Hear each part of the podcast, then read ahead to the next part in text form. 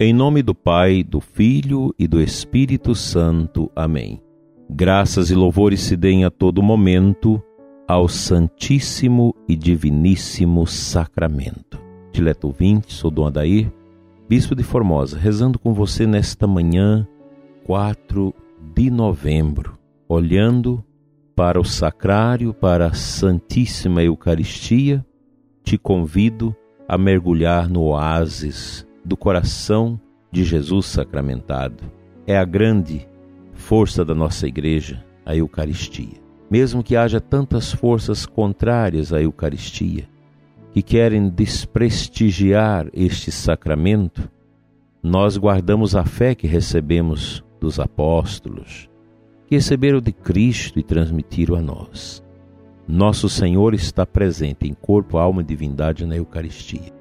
E quando nós ajoelhamos diante do sacrário, diante daquela hóstia pobre, nós estamos ajoelhados diante do Rei dos Reis e Senhor dos Senhores. Não há depressão, não há tristeza, desalentos, angústias, problemas matrimoniais que não sejam suplantados por uma constante e boa adoração ao Santíssimo Sacramento.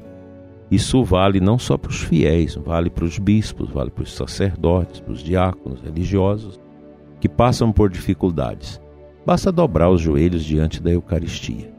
Quantos sacerdotes eu já ouvi nesses meus 35 anos de padre testemunhar a minha vocação, o meu sacerdócio que estava indo para o ralo, se reergueu pelo poder da Eucaristia, pelo poder da intercessão de Nossa Senhora.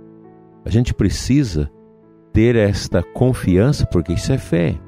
Crer que Jesus Cristo é capaz de nos curar, de nos libertar e de nos salvar. E a riqueza da nossa igreja são os seus sacramentos. A gente precisa falar mais dos sacramentos, vivenciar mais os sacramentos, nos preparar constantemente para recebê-los, pois eles são sinais sensíveis da graça de Deus em nós.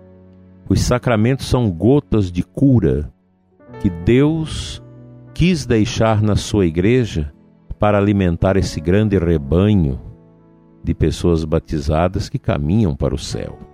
Nós não podemos refluir a nossa vida destes momentos tão belos, tão profundos, que é a recepção dos sacramentos na liturgia da igreja. Por falar em liturgia, hoje nós lembramos São Carlos Borromeu, grande santo do século XVI, que ajudou a igreja naquela reforma imposta pelo Concílio de Trento, um concílio muito importante.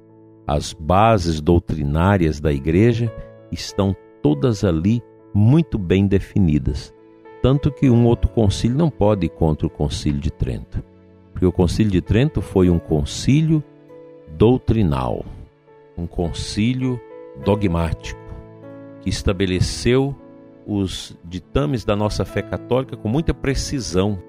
O Concílio Vaticano II é um concílio pastoral, para melhor adaptar a missão evangelizadora e pastoral da igreja nesses tempos confusos.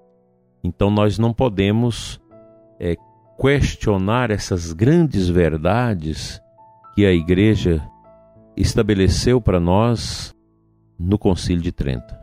Volta e meia você escuta alguém criticar o Concílio de Trento. Critica o que não conhece. Critica por falta de fé, porque o Concílio de Trento é que estabeleceu todas estas orientações sobre os sacramentos, tudo no plano da doutrina, numa linguagem própria da época, mas nós não podemos é, anular aquilo que ali foi estabelecido, as belezas.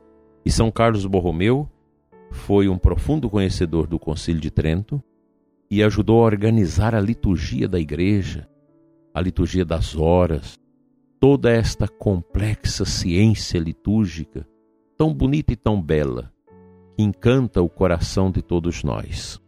Como é grandiosa a liturgia da igreja e como é triste os espíritos parcos que não valorizam a liturgia. que não valoriza a Santa Missa, que não valoriza a adoração a Jesus Eucarístico fora da missa. Como isso é triste. E a, a força da igreja está na sua liturgia. A Eucaristia, como nos indica o Catecismo da Igreja Católica, aprovado por São João Paulo II em 1983, e o próprio Vaticano II, na Sacrosanto Concílio, que é sobre a liturgia, fala e deixa as claras para nós. A Eucaristia é o ponto máximo, é o cume de toda a vida cristã, de toda a vida da igreja. Então, a Eucaristia, a Santa Missa, a liturgia, é o principal de uma igreja, de uma paróquia. As pastorais, os serviços, as, tudo que vem em seguida à Santa Missa na igreja, os trabalhos, etc., decorre da liturgia eucarística. A Eucaristia precisa iluminar toda a ação evangelizadora, catequética, serviçal, caritativa da igreja. E todas essas atividades nossas na igreja devem nos impulsionar para o mistério da Eucaristia. E na quinta-feira a gente recorda o gesto maravilhoso, transcendente, eterno de Cristo, que antes do Getsemane, na última ceia, institui a Eucaristia do seu sagrado corpo, do seu sagrado sangue, e a dá à Igreja através dos apóstolos para que seja uma memória perpétua, atualizada da sua presença real no meio de nós. Não deixe de fazer sua adoração hoje, porque é lá, é na Santa Missa e na adoração a Ele fora da missa, que nós temos a força católica que nos faz ir adiante na prática das virtudes da fé, da esperança e da caridade e das demais virtudes. Que Deus nos ajude a sermos fiéis a nosso Senhor.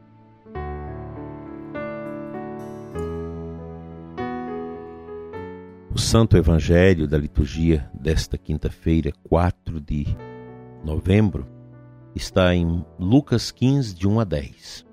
É antes da parábola do filho pródigo. Lá no final do texto, nós temos esta parábola de Jesus. E se uma mulher tem dez moedas de prata e perde uma, não acende uma lâmpada, varre a casa e a procura cuidadosamente até encontrá-la? Quando a encontra, reúne as amigas e vizinhas e diz: Alegrai-vos comigo, encontrei a moeda que tinha perdido. Por isso eu vos digo: haverá alegria entre os anjos de Deus por um só pecador que se converte. Veja que bonita esta parábola de Jesus. Essa moeda perdida às vezes sou eu, é você, é um irmão, é um parente, está longe, desorbitou-se de Deus, caiu no capinzal, na escuridão, na lama, na poeira, no matagal, perdeu o rumo, desorbitou-se da do centro do sentido da vida que é Cristo. Essa é a moeda perdida. Esta moeda aqui é a pessoa humana que afastou-se de Deus. Quantas pessoas assim? Quantas pessoas que já foram da igreja, que já viveram a fé em profundidade e hoje estão longe de Deus, longe da verdade, longe da luz. E se nós vamos afastando da luz de Cristo, nós vamos entrando na escuridão, nós vamos perdendo o calor divino em nossas vidas e vamos fenecendo espiritualmente. Tempo de pandemia é um tempo também de pandemia espiritual, de pessoas que se perdem. Se perdem no pecado, nos vícios, em tantas situações dolorosas, tristes, complexas que entram na vida das pessoas. Olha, meu dileto ouvinte, é muito difícil você chegar no ponto do segmento na verdade a Cristo. É difícil chegar a esta maturidade de estar realmente colado com Cristo, mergulhado no seu mistério, mas é tão fácil sair do convívio com Deus e cair na lama do pecado, na escuridão e na tristeza obscura do inimigo. Se você que ouve esse programa é uma moeda perdida, deixe alguém te encontrar com as mãos de Cristo volte à igreja, procure uma confissão, procure unir-se a pessoas do bem. Não deixe a sua vida se perder só por ganância, por pecado e por bobagem. A sua vida é um tesouro. Você não está nesse mundo por um acaso. Deus quis que você existisse. Ele é seu Criador. Deixe que o seu coração seja alcançado por Deus.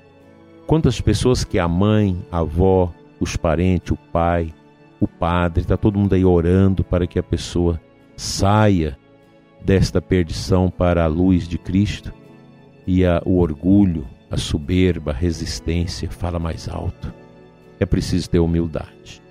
A nossa vida eterna depende desta humildade que nós precisamos cultivar no coração, que é a humildade de Cristo, a humildade de Nossa Senhora, de São José dos Santos, de São Carlos Borromeu. Essa humildade que vem do Evangelho, de deixar se encontrar por Deus. Que a força do alto alcance você e te dê a luz e a paz que você tanto precisa.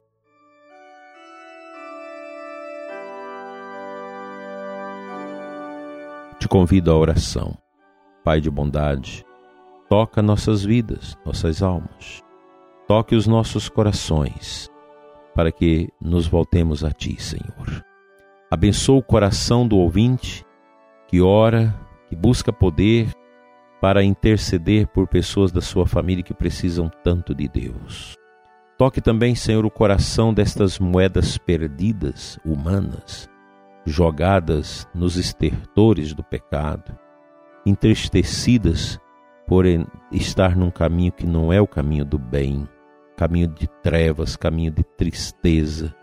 Toca, Senhor, a vida destas pessoas pelo poder da nossa oração intercessora. Abençoa essa mãe, esse pai que ora pelos seus filhos perdidos.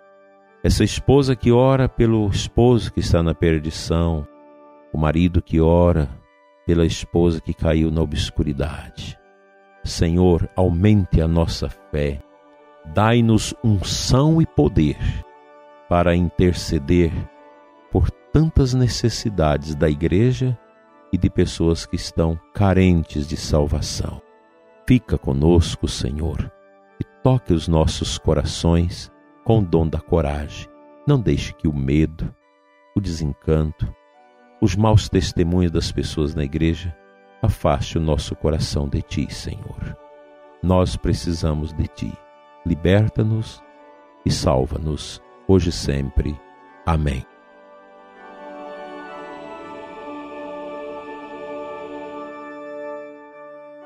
O bom Deus te abençoe e te guarde hoje e sempre, em nome do Pai, do Filho e do Espírito Santo, assim seja uma feliz e ungida adoração a Jesus Eucarístico.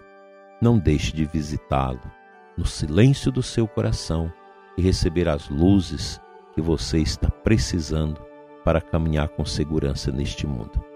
Fique na paz e até amanhã, se Ele nos permitir.